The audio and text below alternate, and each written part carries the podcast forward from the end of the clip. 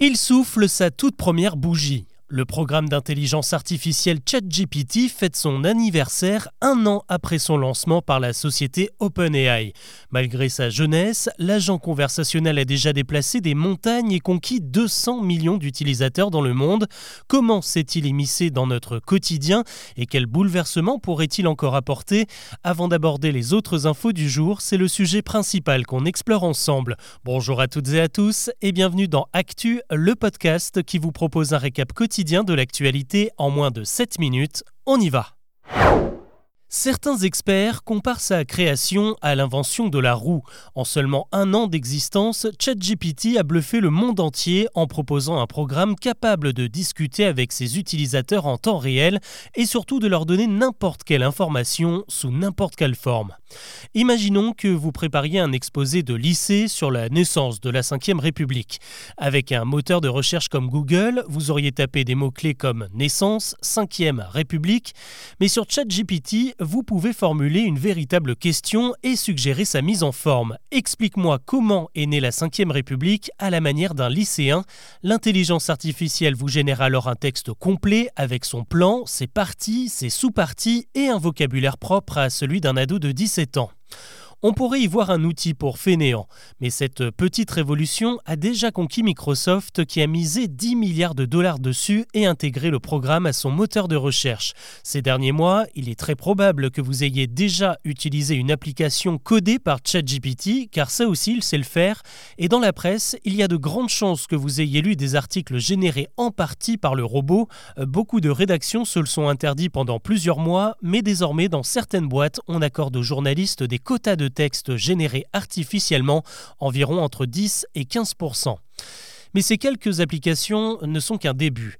OpenAI, le propriétaire du programme, prépare maintenant une nouvelle version équipée d'une fonction vocale et de la reconnaissance des images. Là, vous n'aurez plus besoin de votre clavier pour poser une question à ChatGPT, il suffira de lui parler et il vous répondra avec une voix de synthèse. Exemple, vous passez dans la rue et croisez un resto sympa, il n'y aura qu'à demander à l'IA si l'établissement a de bons avis et s'il y a des plats à la carte sans coriandre, tout simplement parce que vous détestez ça. De la même manière, en photographiant l'intérieur de votre frigo, ChatGPT pourra vous suggérer des recettes et pourra même vous faire la conversation si vous dînez seul.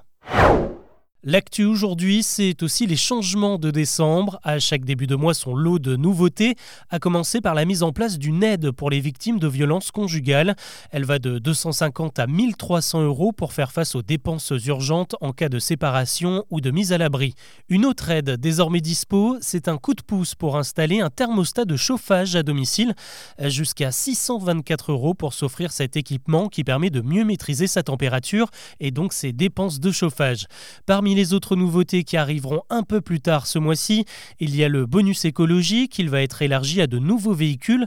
Une liste mise à jour sera dévoilée le 15 décembre et permettra à plus de monde d'économiser jusqu'à 7000 euros pour passer à l'électrique. Et enfin, toujours le 15, la prime de Noël sera versée aux ménages les plus modestes avec un petit supplément exceptionnel pour faire face à l'inflation.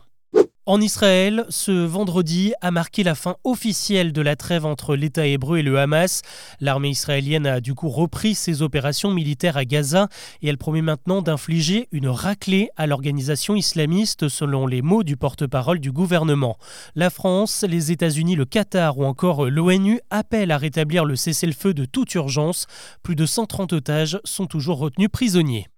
C'est un véritable flop. En septembre dernier, une campagne nationale de vaccination contre le papillomavirus était lancée dans les collèges pour tous les ados, garçons et filles en classe de 5e. Et plus de deux mois plus tard, le bilan publié par France Info est sans appel. Seulement 20 000 élèves ont accepté l'injection. Ça représente seulement 2,5% du public visé contre les 30% espérés par le gouvernement. Il n'y a pas que sur Twitter qu'il fait parler de lui. Elon Musk a remis son costume de patron de Tesla ce jeudi pour présenter le tout nouveau modèle de sa marque de voiture, le Cybertruck. Un énorme engin au look futuriste digne de Mad Max avec une carrosserie aux lignes rectangulaires. Elon Musk le désigne comme le meilleur modèle jamais construit. Il est quasiment invulnérable aux chocs et donc aux accidents. Il peut tracter n'importe quelle charge lourde et ridiculiser une Porsche 911 sur un circuit et tout ça avec un moteur électrique les premiers acheteurs ont reçu leur commande contre 60 000 dollars pour l'entrée de gamme. Elle l'attendait de pied ferme. La neige est de retour en force dans les stations de ski avec de grosses chutes qui ont permis de remplir les pistes. De quoi donner le top départ dans de nombreux massifs ce week-end du 2 décembre. L'Alpe d'Huez, les deux Alpes, Vaujany, Val d'Isère ou encore Font-Romeu dans les Pyrénées ouvrent leur domaine si vous voulez aller euh, travailler votre planté de bâton. En revanche, attention à bien rester sur les pistes. Dans les Alpes du Sud, au moins 6 massifs ont été placés en alerte avalanche, un risque de 4 sur 5, autrement dit extrêmement élevé. On termine avec un comeback, celui de Raphaël Nadal. Il vient d'annoncer son retour à la compétition après une longue année de pause pour cause de blessures chroniques à la hanche. Il a même subi deux interventions chirurgicales. Il retrouvera les circuits professionnels en janvier à Brisbane en Australie. Et si tout se passe bien, il tentera d'ajouter un 15e titre de Roland Garros à son palmarès. Mais ce retour sera surtout une manière pour lui de faire ses adieux à ses supporters. Raphaël Nadal a déjà annoncé plusieurs fois que la saison 2024 serait la dernière de sa carrière. Voilà ce que je vous propose de retenir de l'actu aujourd'hui. On se retrouve très vite pour un nouveau récap.